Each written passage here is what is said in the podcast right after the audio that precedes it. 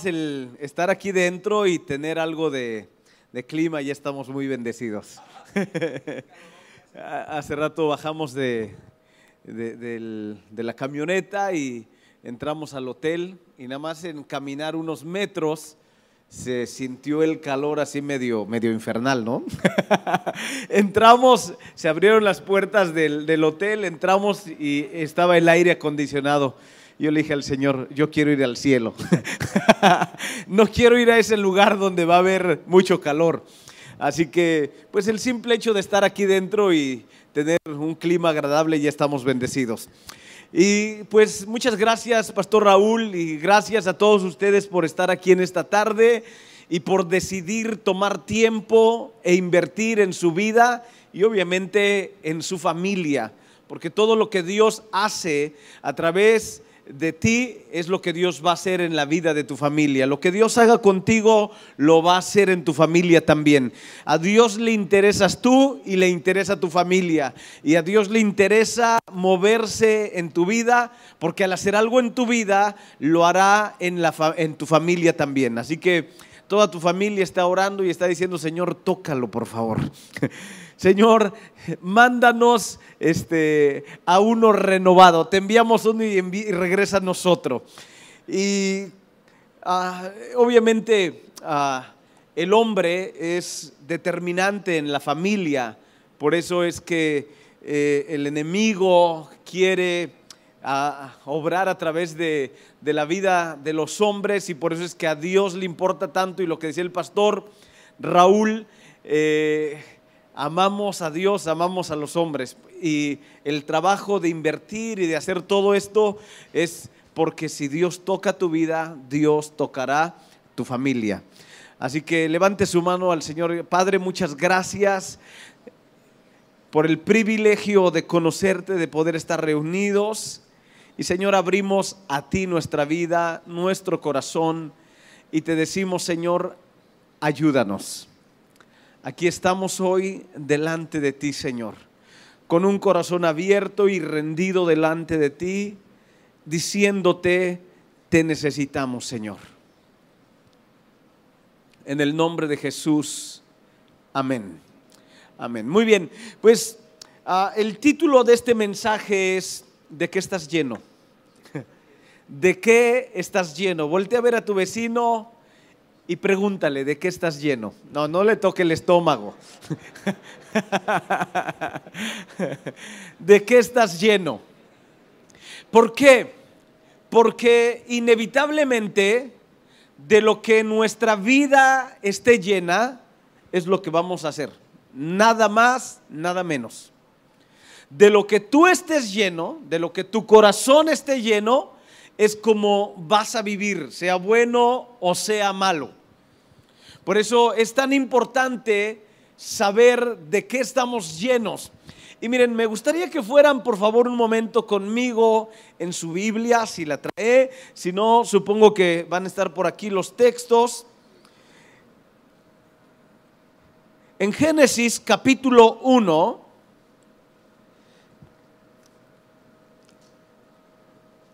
verso 26.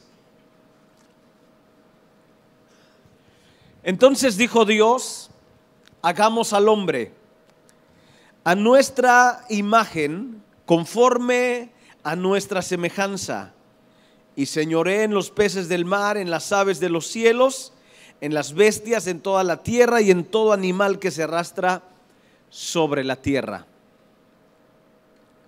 Y creó Dios al hombre a su imagen, a imagen de Dios lo creó, varón y hembra los creó. Verso 28, y los bendijo Dios y les dijo, fructifíquense, eh, ah, multiplíquense, llenen la tierra y sojuzguenla. Y señoreen en los peces del mar, en las aves de los cielos, en todas las bestias que se mueven sobre la tierra. Cuando Dios crea al hombre, Dios toma dos ingredientes. Uno es terrenal, otro es espiritual. Uno es de aquí de la tierra y otro es de el cielo. Un elemento es el polvo de la tierra y el otro elemento es el aliento de vida de Dios. Y cuando Dios platica consigo mismo, eh, Dios Padre, Dios Hijo y Dios Espíritu Santo platican acerca del el proyecto que el Padre tiene. Y, el Padre dice, chicos, eh, tengo una gran idea, vamos a hacer al hombre. Y el Espíritu Santo dice, vamos a hacerlo a nuestra imagen y semejanza. Y yo creo que Jesús dijo, si hacemos al hombre a nuestra imagen y semejanza, el hombre no va a servir más que para señorear y gobernar sobre toda la creación. Y el Padre dijo, amén, hagamos al hombre. Y Dios hace al hombre, eh, forma esta estatua con el polvo de la tierra, una estatua perfectamente bien diseñada, pero una estatua. Y después Dios toma esta estatua y Dios pone su aliento dentro de ella. Dios sopla dentro de, esta estatua y obviamente por el poder y la gloria de Dios, por el poder de su vida, esta estatua se convierte en el hombre. Y cuando Dios tiene ahora al hombre, Dios dice lo que el hombre va a ser y cómo el hombre va a vivir. Y el hombre se convierte en un ser viviente que tiene en él, primero, la imagen de Dios. Y segundo, el hombre tiene en él la vida de Dios. Y el hombre camina por esta tierra y todo lo creado se somete a él, pero se somete a la autoridad del hombre no por la posición, sino se somete a la autoridad del hombre porque tiene la imagen de Dios en él. Y segundo, porque tiene la vida de Dios en él. Ahora, quiero que se imagine por un momento el nivel de vida que vivía Adán. No tenía ningún sentimiento de culpa porque nunca había hecho nada malo no tenía ningún sentimiento de inferioridad, porque no había ningún pecado en él. El hombre era un hombre pleno que vivía en una relación con Dios realmente abierta, tenía una capacidad intelectual impresionante al grado que pudo ponerle nombre a todos los animales. Poquito diferente a nosotros, ¿no? Nueve meses embarazada tu esposa, en el momento que nace el bebé lo tienen que registrar en el hospital y, y te dicen, ¿cómo se va a llamar tu hijo? Tuviste nueve meses para pensarlo y dices, no sé, ah, este, Juan, y eres, eh, eh, este, está, él es Juanito, tú eres Juan, tu papá es Juan y tu abuelo es Juan, tu bisabuelo y todos son Juanes, ¿no? Y nueve meses para buscar un nombre y a final de cuentas terminaste poniéndole Juan. Bueno, sí, fue buen nombre, otros se pusieron otros. Ah, el hombre tenía una capacidad que pudo nombrar a todos los animales. El hombre tenía una capacidad impresionante. No había sentimientos en él de inferioridad, de culpabilidad. El hombre realmente caminaba en esta tierra como un rey. En el buen sentido, no tenía situaciones eh, en su vida de, de dolor, de quebranto, el hombre estaba pleno. Él caminaba por, la, por esta tierra y toda la tierra, toda la creación podía ver en Adán a Cristo. Ahora, yo sé que algunos dirán, pero Cristo todavía no nacía porque Él nació hace dos mil años, pero la realidad es que Cristo no nació hace dos mil años. Cristo se encarnó hace dos mil años. pero Él existe desde la eternidad. Colosenses 1.16 nos dice que Jesucristo es la imagen visible del Dios invisible. Cuando Dios dijo, hagamos al hombre a nuestra imagen, Dios dijo, formemos Cristo en Adán. Y cuando Dios creó al hombre, Dios formó Cristo en Adán. Y cuando el hombre caminaba en la tierra, lo que esta tierra veía, lo que la creación veía, veía a Cristo en Adán. Cuando el hombre hablaba e, y el hombre interactuaba con la creación, el hombre se conectaba con la vida de Dios. Y, el, y entonces toda la creación se sometía a su autoridad, a su posición, se sometía a la vida de Dios que había puesto en él. Y este es el diseño de Dios para nosotros.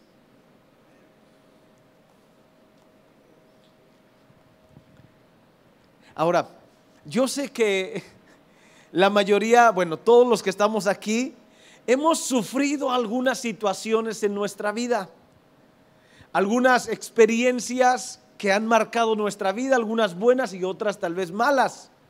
Algunos crecieron con una eh, infancia difícil, algunos han experimentado eh, alguna enfermedad, algún accidente, la pérdida de, alguien que ha marcado su vida y su corazón.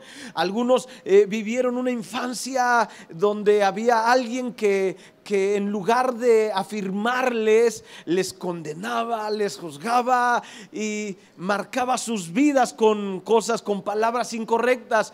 Y entonces crecimos no como el diseño de Dios, sino muy diferente a ello. Y cuando avanzamos en la vida, pensamos de alguna manera que el tiempo y el convertirnos en, cuando somos jóvenes, el convertirnos en, en hombres casados, como que eso de alguna manera va a quedar por ahí enterrado y como que de pronto al, entrar a otra etapa de la vida seremos diferentes, pero nos damos cuenta que el tiempo avanza y podemos vivir, eh, no importa los años que tengamos, podemos vivir con cosas en nuestra vida y en nuestro corazón que no son correctas. Venimos a Dios, venimos a Cristo Jesús y hay un perdón de pecados, hay una, eh, eh, un Dios limpia nuestra vida con su sangre preciosa, Dios perdona cada uno de los pecados que hemos cometido, hay una experiencia en nuestro corazón y en nuestra vida de un nuevo nacimiento y luego comenzamos a avanzar y las cosas comienzan a cambiar, pero aún después que somos cristianos, podemos decidir cómo vamos a vivir nuestra vida. Ahora, Dios creó al hombre para que el hombre viviera pleno, para que el hombre no experimentara vacío, carencia o necesidad sin ser suplida. Dios diseñó al hombre de esta manera. Obviamente, el pecado genera estos problemas en el hombre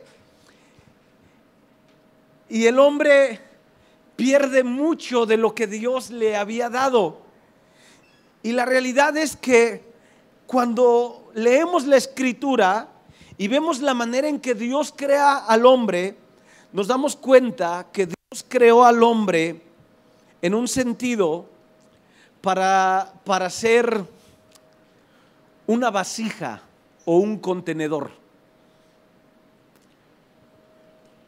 Y yo creo por ahí mañana hablaremos un poco más de ello. Pero en el capítulo 2 de Génesis, verso 7,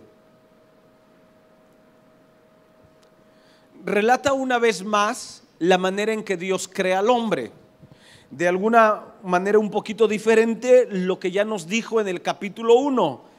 En el verso 7 del capítulo 2 dice, entonces el Señor Dios formó al hombre del polvo de la tierra y sopló en su nariz aliento de vida. Y fue el hombre un ser viviente. Miren, vamos a verlo de esta manera. Cuando Dios creó al hombre, Dios creó al hombre como para que fuera una vasija, un contenedor, un envase. Después que lo creó, creó, vamos a decir, el envase, y después que hizo Dios, lo llenó con qué?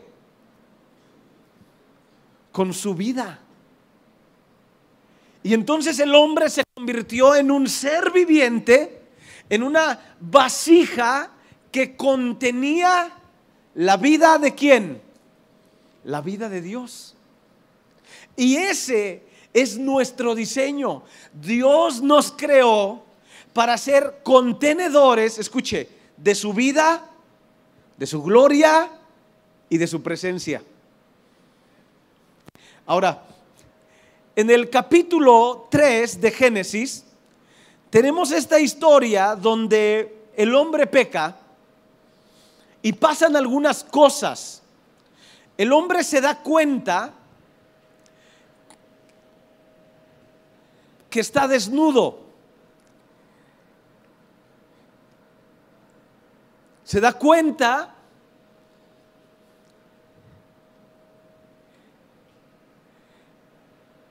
que está vacío. Y el hombre comienza a tratar de cubrirse por él mismo. Toma hojas de algunos árboles, se hace un taparrabos y otro para Eva. Y, y cuando Dios viene, el hombre en lugar de venir a estar con Dios, el hombre se esconde de Dios porque ahora tiene un sentimiento que nunca antes había tenido, tiene vergüenza de su condición porque él sabe que ahora está desnudo. Ahora,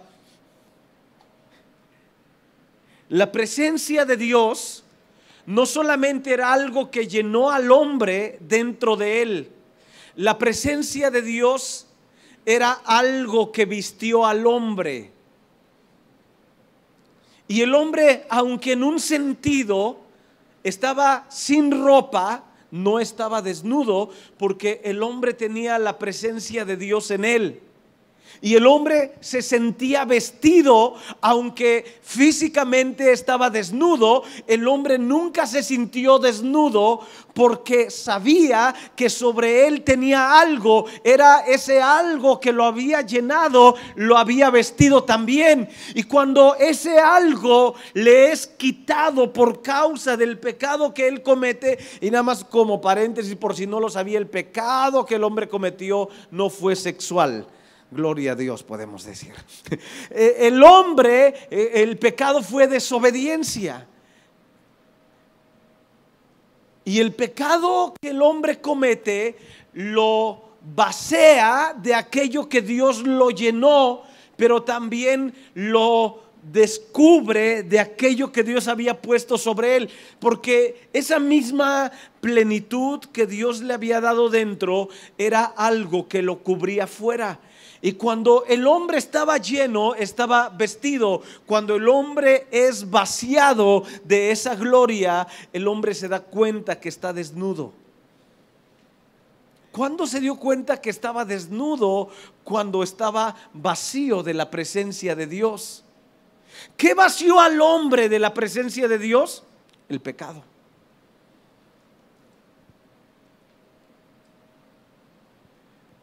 Después el ser humano, generación a generación, ha buscado con qué volverse a llenar. Y generación a generación, el hombre repite la misma historia, trata de llenar su vida con aquello que realmente lo vació con más pecado.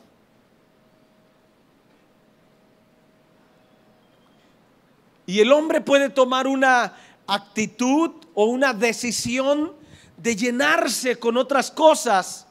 Pero no importa con qué el hombre quiera llenarse, lo va a hacer, pero de acuerdo a aquello que el hombre meta a su vida, va a tener los resultados el hombre.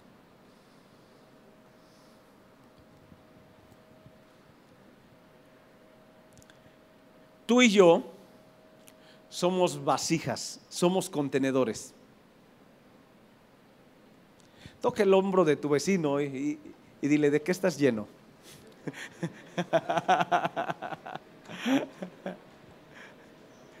Mire, en una, en una ocasión, el Señor habla con Pedro y le dice estas palabras en, hecho, en Mateo 16. Apártate de mí, Satanás. Espérame, ¿a quién le está hablando? Al apóstol número uno. Al que unos versículos atrás le dijo, a ti te daré las llaves del reino. Y despuesito le está diciendo, apártate de mí, ¿qué? Satanás. ¿Cómo es posible que un hombre al que en un momento antes el Señor lo alabó, le dijo, y también te digo que tú eres Pedro y sobre esta roca edificaré mi iglesia y las puertas del infierno no prevalecerán contra ella? ¿Cómo es posible que unos minutos al mismo hombre el Señor le está diciendo, apártate de mí, Satanás?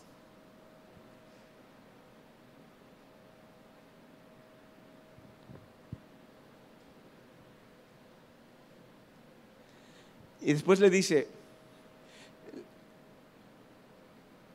porque no piensas en las cosas del reino, en las cosas de arriba, sino en las cosas terrenales. Porque el Señor habló de, ir a Jerusalén y padecer todo lo que iba, lo que iba a padecer por la, la crucifixión. Y entonces Pedro le dijo, no, espérame Señor, que nunca te pase nada así. Y él no entendía, pero probablemente él estaba pensando en su seguridad. Él estaba pensando en él y no en sí, en la salvación de todos. Y por eso el Señor le dice, apártate de mí, Satanás, porque no eh, me eres tropezadero, pues no pones tu mirada en las cosas de arriba, sino en las de la tierra, en las de, del hombre.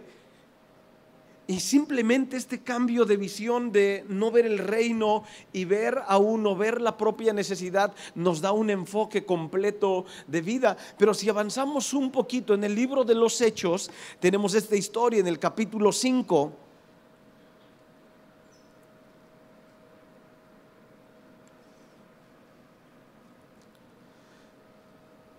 Verso 1 pero cierto hombre llamado Ananías, con Zafira su mujer, vendió una propiedad y sustrajo del precio. Sabiéndolo también su mujer, trajeron solo una parte y la puso a los pies de los apóstoles. Y dijo Pedro, Ananías, ¿por qué llenó Satanás tu corazón para que mintieras al Espíritu Santo y sustrajeras del precio de la heredad, reteniéndola, ¿no se te quedaba a ti? Y vendida, ¿no estaba en tu poder? ¿Por qué pusiste esto en tu corazón?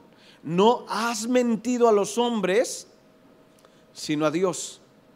Al oír Ananías estas palabras, cayó y murió. ¿Qué pasó con, con este hombre llamado Ananías? Ahora piense por un momento. Usted tiene una casa, hay una necesidad, no sé, un proyecto, una visión en su, eh, iglesia, y, usted pone en su corazón ayudar a su iglesia y le dice a su esposa, oye vieja, vamos a vender esa casa que tenemos en tal lugar, ni la usamos nada más nos genera gastos y vamos, vamos a venderla y, entregamos la ofrenda a la iglesia. Y su esposa le dice, está bien, venden la casa y cuando la vende se da cuenta, cuando tiene el dinero en la mano, que es mucha lana, y le dice a su esposa, oye vieja, ¿y qué tal si nada más damos la mitad? Ya habíamos dicho que íbamos a dar todo, pero ¿qué tal si nada más damos la mitad y les decimos que nos dieron esa cantidad por la casa? Y su esposa dice, bueno, pues nunca has querido dar ni el diezmo. hoy vas a dar el cincuentesmo, pues me parece buena idea. Entonces, él da una parte solamente y se queda con una.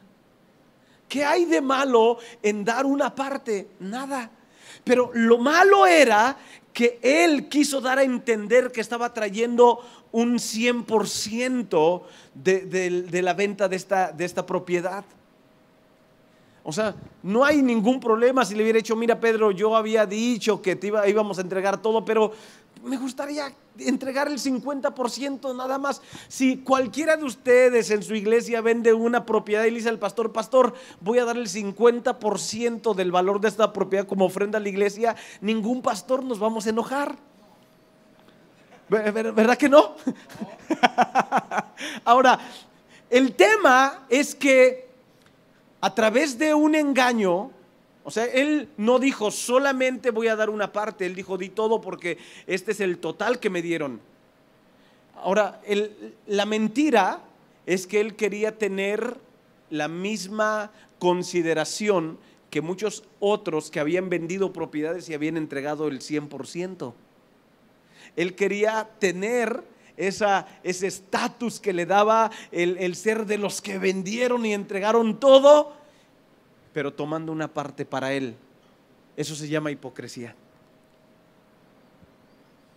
Y para mantener eso, él tuvo que mentir. Y entonces cuando, cuando viene a Pedro feliz y, pone la, la, ofrenda a los pies como era lo que hacía, lo que hacían, traían la ofrenda y la ponían a los pies de los apóstoles y le dice, y Pedro ve la ofrenda y dice, eso es como menos. y ahora, no fue un tema de Pedro, fue Dios, porque eh, si hubiera sido de Pedro que hubiera dicho, no, no, a mí me entregas todo, no entregas nada. O sea, eh, no hubiera pasado nada después, pero cuando Pedro le pregunta, esto es el total, ¿lo vendiste en tanto? Y Ananías dice, sí. Ahora ya no era Pedro, era el Espíritu Santo. Y entonces Pedro le pregunta, Ananías, ¿por qué llenó Satanás tu corazón?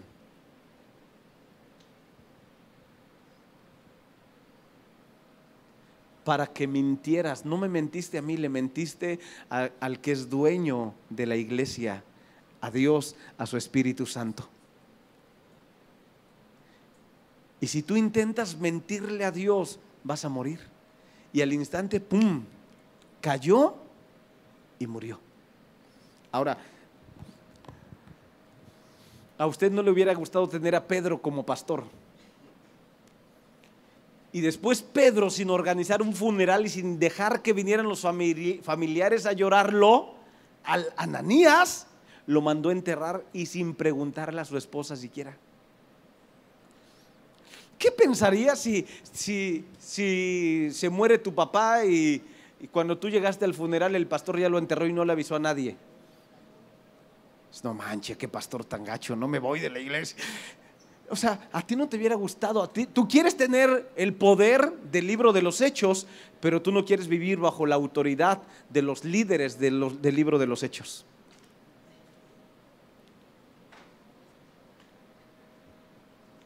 Ah, paréntesis, y todo esto ocurrió en el periodo de la gracia. Por si tenían duda, no, eso es del Antiguo Testamento, no, periodo de la gracia, porque la ley nunca eliminó la gracia y la gracia nunca eliminó los principios de Dios. Llega Ananías de rato esperando que la reciban con alfombra roja y Pedro está ahí y la recibe y le dice, Ananías, digo, este, Zafira, vendiste en tanto la propiedad, sí, en tanto paz. ¿Por qué conveniste con tu viejo para mentir? Mira, los chicos que vienen entrando fueron a enterrar a tu viejo por chismoso y ahorita te van a sacar patas para el frente también a ti. Cae la señora muerta y segundo funeral que tienen que realizar los jóvenes. No llamaron a la familia, no dieron tiempo a, a que la velaran ni a que la lloraran, la enterraron de una. ¿Por qué hizo Pedro eso? La respuesta, perdón, ¿por qué hizo Ananías y Zafira esto? La respuesta mismo Pedro en la pregunta la da. Su corazón fue lleno de algo que no era Dios. Pregúntale a tu vecino, ¿de qué está lleno tu corazón?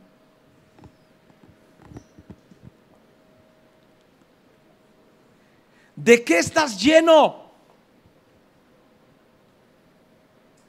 En el capítulo 2 tenemos cuando el Espíritu Santo viene y llena a los 120. Y los 120 son llenos del Espíritu Santo al punto que están hablando, glorificando a Dios de una manera impresionante, sin temor, sin miedo, sin vergüenza. Y cuando se junta toda la gente, Pedro, que había tenido temor antes, se levanta y comienza a predicar. Y, le apunta el dedo a todo el pueblo y a los gobernantes y les dice, este era el Cristo y ustedes lo mataron. ¿Por qué pudo hacer eso? Porque ahora estaba qué? Lleno del Espíritu Santo. El hombre nunca va a estar vacío, siempre va a estar lleno. Porque el hombre fue creado para ser una vasija de algo espiritual.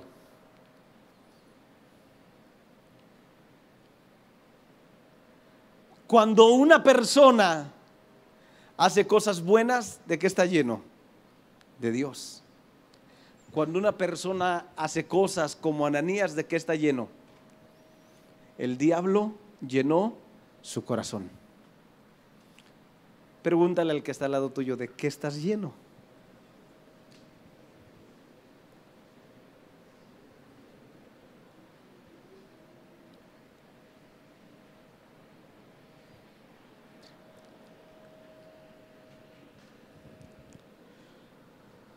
Nunca vamos a hacer algo de lo que no estemos llenos.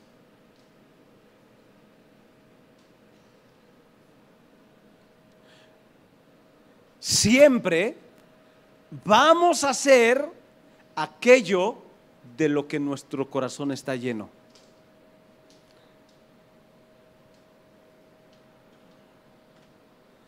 Ahora, es nuestra responsabilidad de que está lleno nuestro corazón.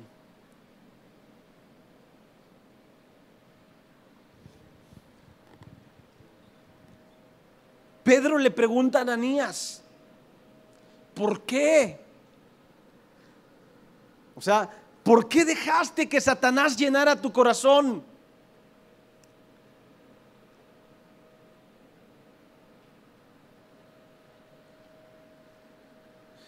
¿Y cómo comienza a trabajar el enemigo en nuestras vidas? Por nuestra mente, los pensamientos.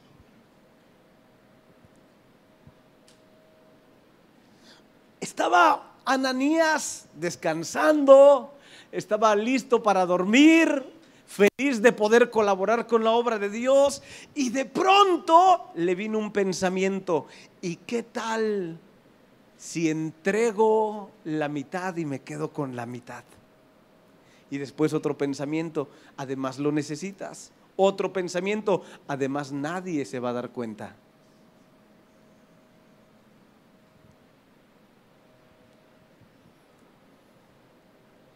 Y un pensamiento que tú permites que se quede en tu mente abre la puerta para que otro pensamiento venga.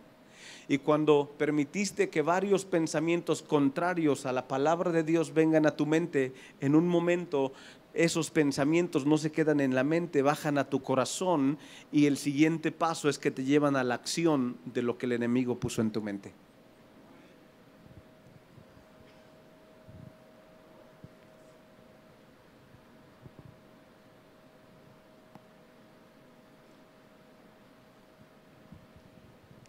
De que está lleno tu corazón. tuviste un problema con, con alguna persona, hizo algo injusto a tu vida y, y entonces viene un pensamiento.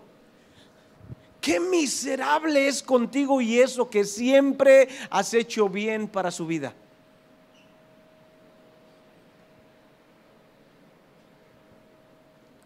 ¿Alguien ha estado en alguna reunión donde nos piden que perdonemos? ¿Y donde no quieres perdonar? Denme 10 minutos más para odiar a esta persona y después perdono, ¿no? ¿Alguien, ¿Alguien le ha pasado eso? O sea, honestamente, levanten su mano, pecadores. Ahora, Perdonar, por ejemplo, es obedecer a Dios. Pedro le dice al Señor, Señor, ¿hasta cuántas veces debo perdonar? Los hebreos decían que tres al día, si alguien te ofendía, máximo tres veces al día lo podías perdonar. Y Pedro va más allá y dice, ¿hasta siete veces? Y el Señor le dice, no, sino setenta veces siete. 70 por 7 serían, si no sabe hacer cuentas, Dios no le da lana porque no sabe sacar el diezmo, 490. Pero algunos sugieren que no son 70 por 7, sino 70 a la 7 a la 70 potencia, que eso sí ya no sé cuánto es.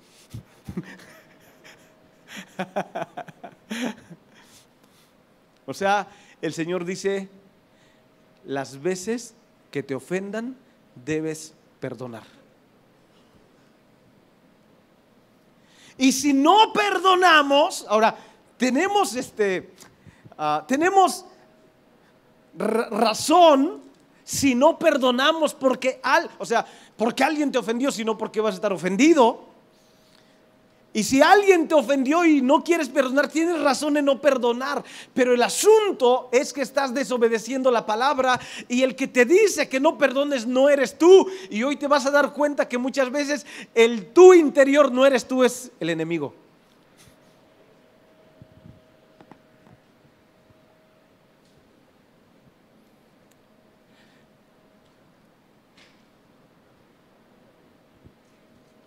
No perdones te ofendieron.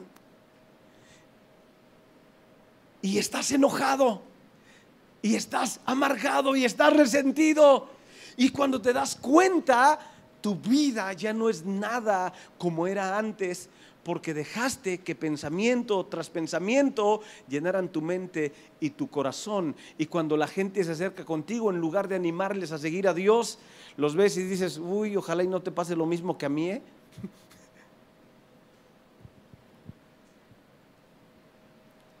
Porque inevitablemente solamente nuestra vida va a funcionar con lo que hay dentro de nosotros. No más. El hombre fue diseñado para ser un contenedor, nunca vacío, siempre un contenedor de Dios o de... Les da miedo decirlo, ¿no? ¿Cómo ofender a mi amigo? Algunos están pensando. ¿De, ¿De, qué le dijo Pedro a Ananías que, que quién había llenado su corazón? ¿Qué le dijo Jesús a Pedro cuando le dijo que nunca le pasara la pasión, la cruz? Apártate de mí. En Hechos capítulo 2, Pedro se levantó y predicó el primer mensaje porque estaba lleno de qué? Del Espíritu Santo.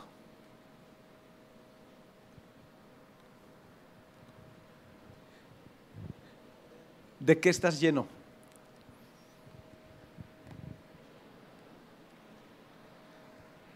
¿Sabe de qué estaba lleno Adán? Del Espíritu de Dios. Una persona llena del Espíritu Santo no es una persona que que no va a pasar problemas. Es una persona que pasará problemas, pero la llenura del Espíritu Santo lo guiará al perdón, a la bendición, al amor, al gozo. Y aunque pase problemas, será una persona que siempre será movida a las cosas de Dios porque está llena del Espíritu de Dios. ¿De qué estás lleno? Mira, yo te propongo que en este Congreso abras tu corazón totalmente a Dios.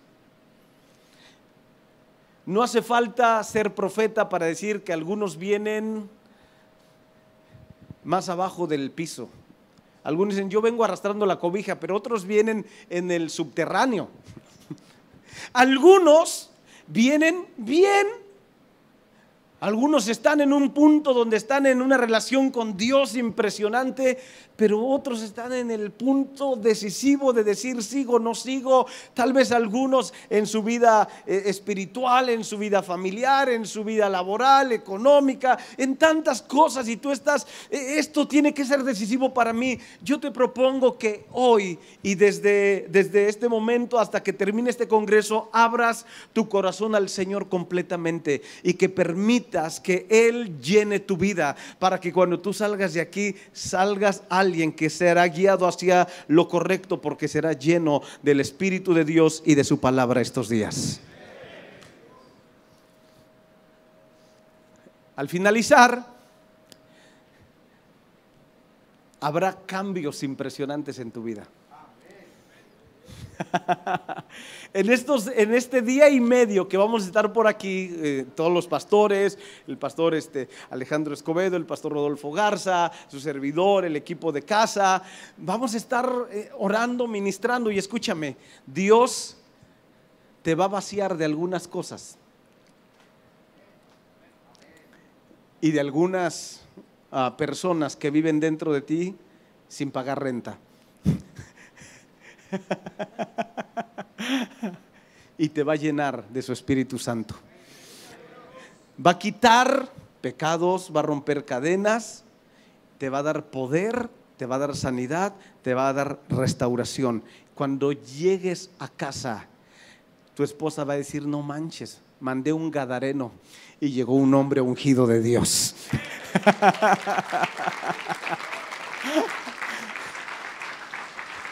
Así que vamos a ponernos en pie, por favor.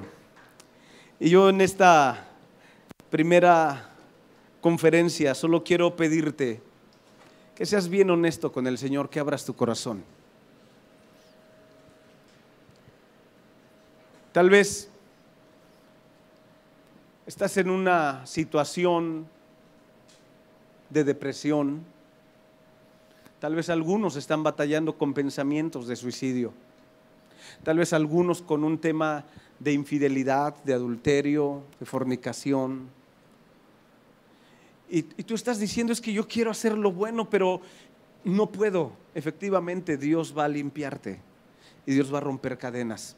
Y te prometo en el nombre de Cristo Jesús que si abres tu corazón al Señor sinceramente, Él va a venir y Él va a hacer su obra como siempre sabe hacerlo. Así que levanta tus manos un momento, no importa que digas es que están sucias, es que no importa, levanta tus manos delante del Señor y dile, Señor, me presento a ti tal como estoy. No quiero aparentar nada, Señor. Solo quiero abrir a ti mi corazón y decirte que te necesito y que en todo lo que resta de este congreso voy a ser sincero voy a abrir mi corazón, voy a permitir que tu Espíritu Santo se mueva, voy a permitir que tu palabra traiga luz y libertad a mi vida. Voy a bajar la guardia, Señor, lo que resta de este Congreso. Voy a permitir que tu palabra me, me, golpee, me pegue. Voy a permitir, Señor, que tu Espíritu Santo se mueva en mí. Voy a colaborar con cada instrucción. Porque, Señor, quiero que mi vida refleje una, una vida llena de tu presencia, de tu amor, de tu gozo, de tu fe, de tu poder, de tu gloria, de tu presencia. Señor, levanto mis manos a ti porque te necesito. Y sé que tú me has traído porque tú planeaste entre, entre- encontrarme. Planeaste que en estos días tenga un encuentro contigo, Señor. Ven y muévete, Señor, en mi vida.